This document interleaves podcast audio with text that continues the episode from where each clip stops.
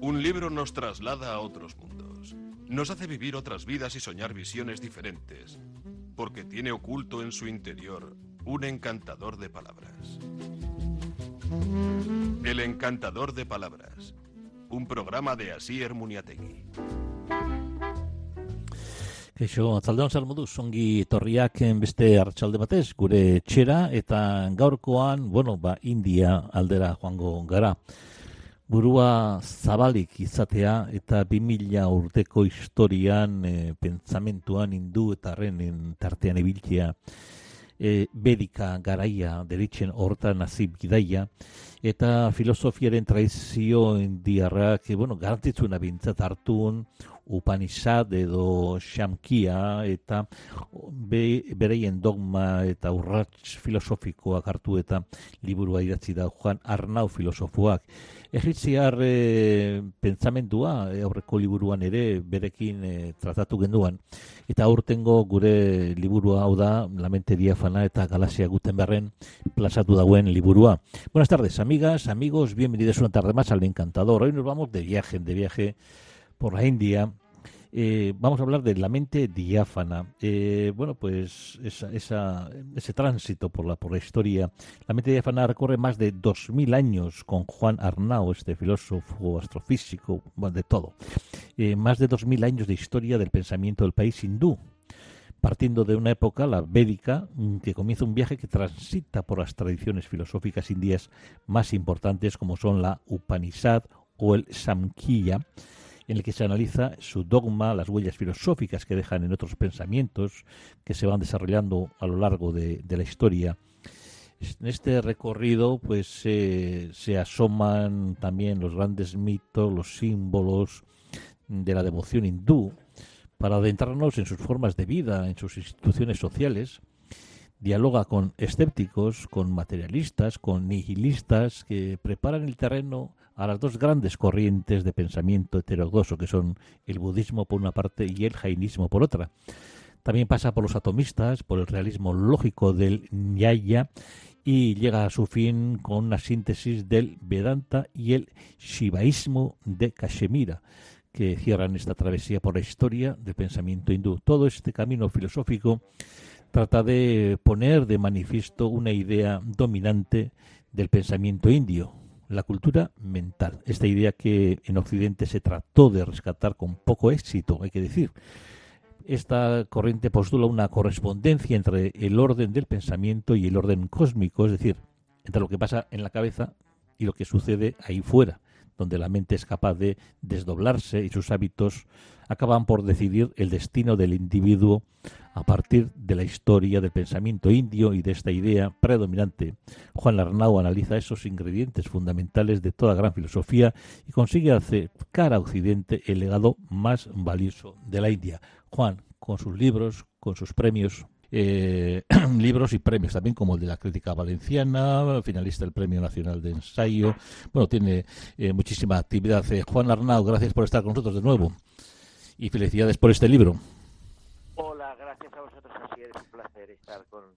Bueno, vamos a hablar de la mente diáfana. Eh, más de dos mil años de historia del pensamiento del país hindú, grandes mitos, símbolos de esa devoción hindú, dos grandes corrientes de pensamiento: budismo, el jainismo, la idea de que de esa cultura mental que en el Occidente pues no tuvo éxito aquí entre nosotros, que postula una correspondencia entre el orden del pensamiento y el cósmico, es decir, lo que pasa por nuestra cabeza y lo que sucede ahí fuera, lo que va a definir el destino o los destinos del individuo.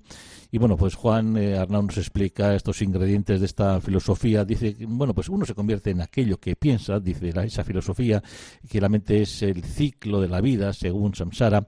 Eh, eh, Juan, la búsqueda de, de una mente diáfana que no ponga trabas, obstáculos al tránsito mm, de la conciencia es eh, uno de los grandes ideales de, de, esta cultura india, ¿no? Hindú. Bueno, ese, ese ha sido el, el objetivo final, ¿no? De, de toda esta cultura, ¿no? De esta cultura mental de la India, del yoga y de la tradición budista, ¿no? Es decir, la idea fundamental es que la mente es palabrería y estamos constantemente perfeccionando, ideando, imaginando, proyectando en nuestra mente cosas, deseos o reproduciendo miedos, temores y se trata de esa palabrería llevarla a silencio, ¿no? Y ese es un poco el gran objetivo de las tradiciones del yoga y de las tradiciones de la meditación budista. Y eh, con la idea de que la mente esté, digamos, desamueblada, es decir, esté diáfana, esté como, un piso vacío sin muebles, ¿no? Sí, sí. Ese mueble sería la palabrería y si logramos eh, ese ideal, pues para la tradición india, para la tradición del yoga, para la tradición budista, pues eh, entonces se manifestará la conciencia en la mente, ¿no? La mente atraviesa la conciencia.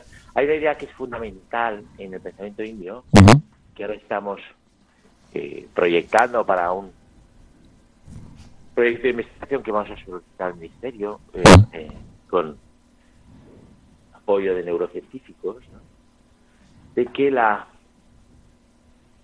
de que la mente no es lo mismo que la conciencia, ¿vale? Aquí hay, hay dos hay digamos tres actores muy importantes, ¿no? Uno es el cerebro, otro es la mente y otro es la conciencia.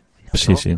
Entonces, en el modelo occidental, el modelo en que nos movemos nosotros, eh, conscientemente es lo mismo, es decir, en este sentido la lo que nos hace ser conscientes de las cosas es la la mente, la, conciencia sería una emanación de la mente y eh, también eh, equiparamos, digo, insisto, en nuestro modelo occidental, eh, mente y cerebro.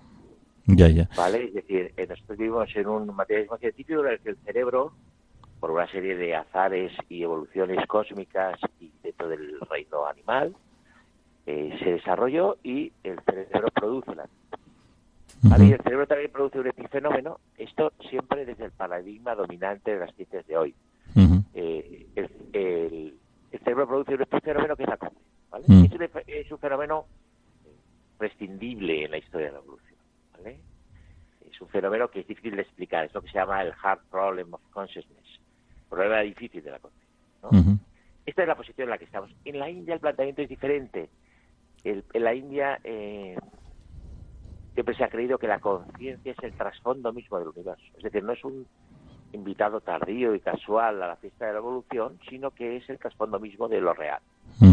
¿vale? Y la idea que a mí más me interesa y que un poco expresa el título de la mente diáfana, que es una idea de la escuela Samkhya, que luego se reproducirá en la Bhagavad Gita, una idea que está en las últimas Upanishads, idea que está implícita, aunque formulada de manera diferente, en la filosofía Vedanta, que es la culminación en el shivaísmo de Cachemira. ¿vale? Es la idea de que la mente es algo diferente a la conciencia. Es decir, no solo la mente no es el cerebro, sino que la mente es anterior al cerebro sino que la mente es diferente de la conciencia. Es decir, los budistas tendían, por eso hablamos de estados de conciencia, ¿no? Los budistas tendían a identificar conscientemente, pero el Samkhya separa la conciencia de la mente. La mente son cualidades, ¿vale? Son los que los llamados qualia en la filosofía de la mente actual, ¿vale? Son olores, sabores, colores, sonidos, ¿no? Eso es la mente. Y la conciencia es algo diferente de la mente porque la conciencia es inmaterial y la mente está hecha de una materia muy sutil. No sé si me estoy explicando bien. Sí, bueno, eh, explicas en el libro que también que la conciencia es el fundamento que permite la relación entre el espíritu y la naturaleza, sean relaciones amorosas, cognitivas, que es lo que tenemos, una cosa que no nos pertenece, que es una luz a más que viene de fuera. Algo así. la conciencia es lo que no tiene lugar. Eso es. Esto es importante entenderlo. No está ni dentro ni fuera. no está ni en nuestros corazones, ni allí fuera, en el árbol que vemos. ¿Vale? Es mm. algo que carece de lugar. Pero la conciencia que ellos llaman purusha, dentro de este sistema, tiene una relación magnética con la naturaleza. La naturaleza es un principio creativo, ¿vale? Que es, digamos, la naturaleza tal y como la entiende la ciencia moderna, ¿no? Una evolución creadora, con una fuerza que la impulsa, que no sabemos de dónde viene, pero hay un principio vital que anima todas las cosas, ¿no? Y la conciencia, que es un no lugar, la naturaleza es un lugar, es este cosmos, este planeta, este país, este prado, este árbol, ¿vale? Este río, ¿vale? La conciencia es un lugar que tiene una relación magnética con la naturaleza y que la persona, el ser humano, el hombre o la mujer, cada vez que son conscientes de algo, digamos que traen esa conciencia que no está en ningún lugar, la traen al lugar propio, al lugar del corazón. ¿Vale? Pero es un préstamo. Esto es una idea que eh, formuló de una manera genial Novalis, el poeta romántico, que decía, vivimos al mismo tiempo dentro y fuera de la naturaleza. ¿Vale? Es esta sensación de que la conciencia no es algo que nos pertenezca, pero es algo de lo que participamos. Eh, también está de alguna manera el platonismo. pero el, platonismo son las ideas, es un mundo inmaterial de ideas. Aquí no, aquí es la conciencia, el ser consciente de existir. Esa es la clave, no es la idea de bien o la idea de... Me llama la atención eh, cuando leo que compartimos la mente con, con la de otros. Eh. Quizás hay un, participamos en un imaginario común, Juan Arnau. Sí. Bueno, digamos que la conciencia no es algo personal, aunque la hacemos personal. Y por supuesto que compartimos un imaginario común, ¿no? Es decir, bueno, ahora ha salido un libro muy interesante que se llama Metamorfosis de Manuel Costia, que dice que todos somos un único ser, todos los seres vivos somos, porque eh, todos provenimos de una, una primera, digamos, forma de vida, ¿no? Es decir, que eh, compartimos, por supuesto, culturalmente es obvio, ¿no? Compartimos una serie de mitos, compartimos una historia, compartimos unos modos de vida y todo eso eh, lo llevamos incorporado de manera más o menos consciente, en general de manera inconsciente, ¿no? Una de las cosas que a mí más me llamó la atención cuando en mi primera estancia en la India, yo he, vivido en la India en varias ocasiones, pero la primera estancia larga fue que pensaba a menudo en la idea de la culpa. ¿vale? Yo soy una persona que por carácter nunca se sintió culpable. ¿no? Hay gente que experimenta la culpa de una manera más poderosa. En mi caso no es así. Yo nunca había pensado en la culpa, pero conforme estaba allí me di cuenta de que, claro, la sociedad india es una sociedad donde no existe el concepto de culpa. No existe el concepto de un pecado original, de una catástrofe original. De que algo salió mal al principio. Esto, esta idea, que es una idea muy cristiana. Claro, ahí está en la religión, sí, claro. Esta idea la India no está, porque en la India, digamos, el universo todo se autorregula eh, kármicamente. Es decir, no hay que... Es decir, si tú haces algo, digamos, negativo o violento, esa violencia te volverá. En esta vida o en la siguiente. Pero de alguna manera te volverá. Es decir, hay un cierto equilibrio. Es decir, no hace falta alguien que ejerza la justicia, no hace falta tampoco un juicio final, por ejemplo, eso sería también muy importante en el cristianismo, sino que el universo se autorregula y las, las vidas de los seres conscientes se autorregulan en función de las leyes del karma, que por otro lado son implacables. Tampoco hay esta idea de la confesión, ¿no? Que te liberarías del karma negativo acumulado, ¿no? No hay esa posibilidad de hacer. Sí que es cierto que hay ideas de gracia, ¿no? Que uno puede compartir o beneficiarse de la gracia de los santos, de los bodhisattvas, esta idea es muy importante en el budismo mahayana, pero en general no hay esta idea ni de una catástrofe inicial ni de un juicio final. Porque la cosmología india no es una cosmología que empiece y acaba, como la nuestra, que empieza con el Big Bang y acaba con el universo con muerte térmica según la física, ¿no? El universo frío, donde todo se ha alejado de todo.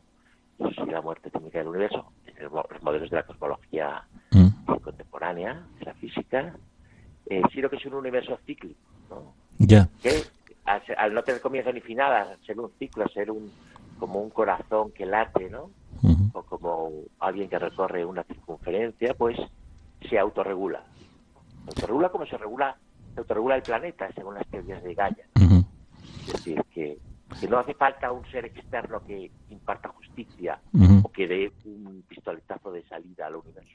Hay un término que, que, utilizas frecuentemente, que hay que hablar mucho de él, pero ¿nos podrías explicar, aunque sea un poco por encima, eh, qué, qué tenemos que entender por Upanishad? Bueno, Upanishads son un género de textos, ¿vale? De hecho, yo he traducido las 13 más importantes. Sí. Se llaman Mukhya Upanishads, son las 13 digamos, más sagradas y más leídas. Se han publicado en castellano ahora, en, se publicaron en, en, Atalanta. Sí. Que ahora sale la segunda edición y se han publicado en Alianza también, ¿vale? En bolsillo.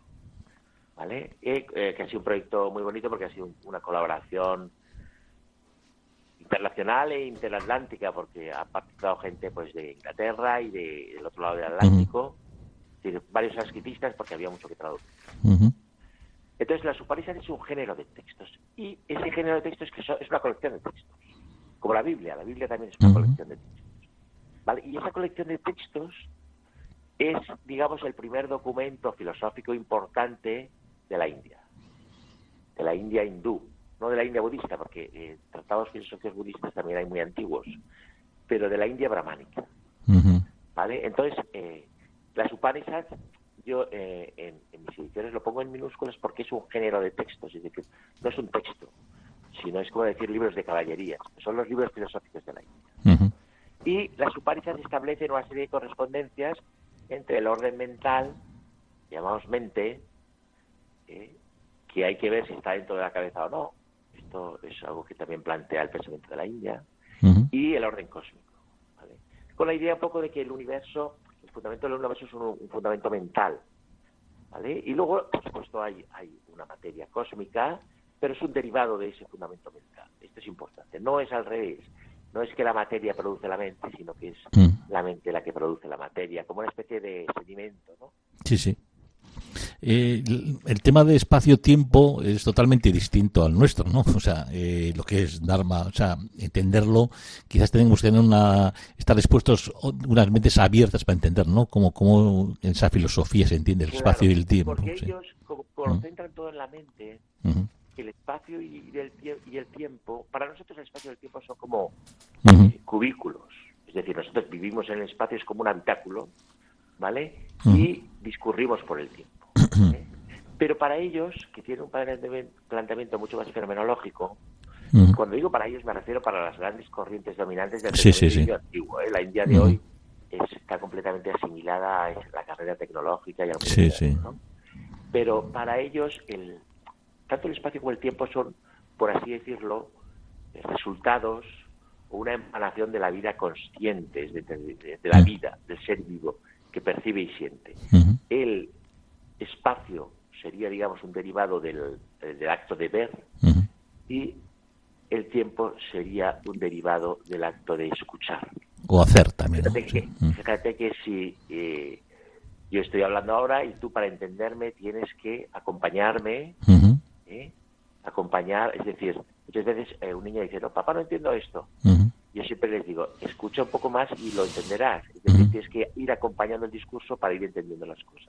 Es decir, ese acompañar lo sonoro crea el tiempo y la visión crea el, crea el espacio. Esa es un poco la idea eh, fundamental. Es decir, que no es que haya un espacio y un tiempo y a partir de esas condiciones a priori se desarrolla la vida, sino que es al revés, se desarrolla la vida, se desarrolla la mente y la mente, por así decirlo, segrega, produce un espacio y un tiempo. El sabio debe el sabio debe dominar su mente, ¿no? De una manera.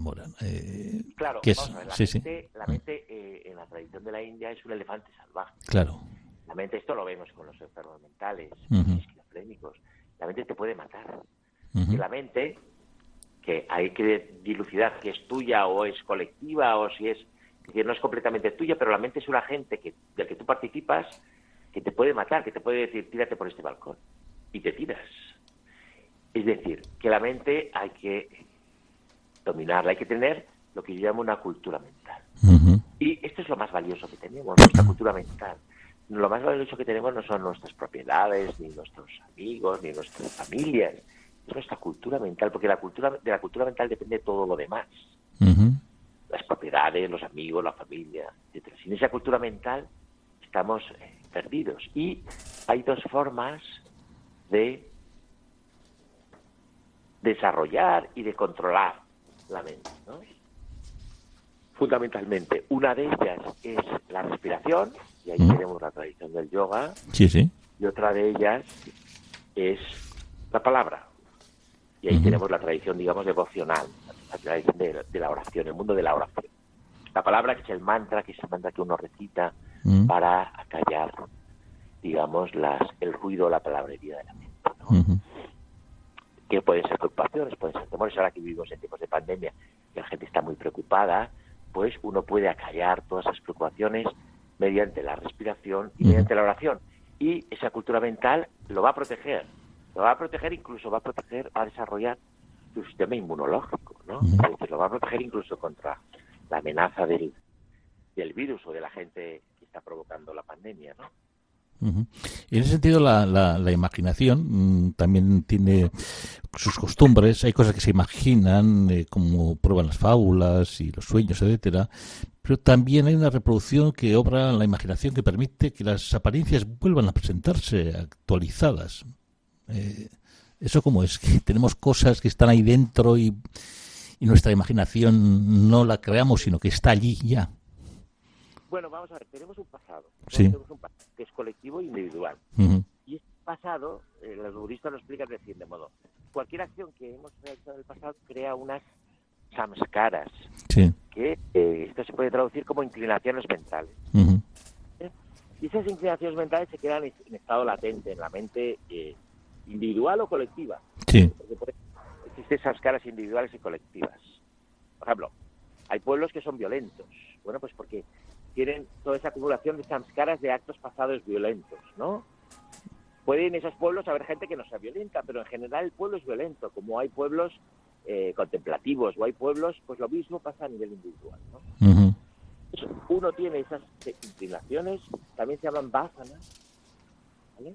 Y a partir de ellas uno va viviendo y cuando se presenta la ocasión para que esas inclinaciones mentales se actualicen, se actualizan. Pueden dar lugar, pues eso, desde a visiones hasta experiencias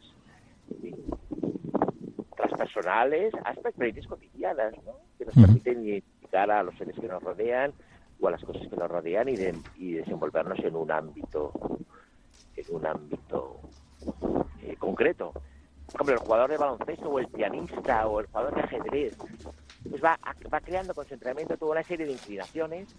Esto se ve mucho el piano. El gran pianista, cuando toca algo extremadamente difícil, sí, sí. de manera casi inconsciente, la conciencia, si tú le dijeras, bueno, empieza en esta nota o en esta, le resultaría difícil, porque él lo ha practicado tanto que ha logrado tocar esa pieza y pensar.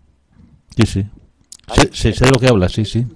Se tiene que remontar al comienzo de un movimiento, porque si tú le dices, empieza en esta melodía y le la tarareas, él no puede. Ya.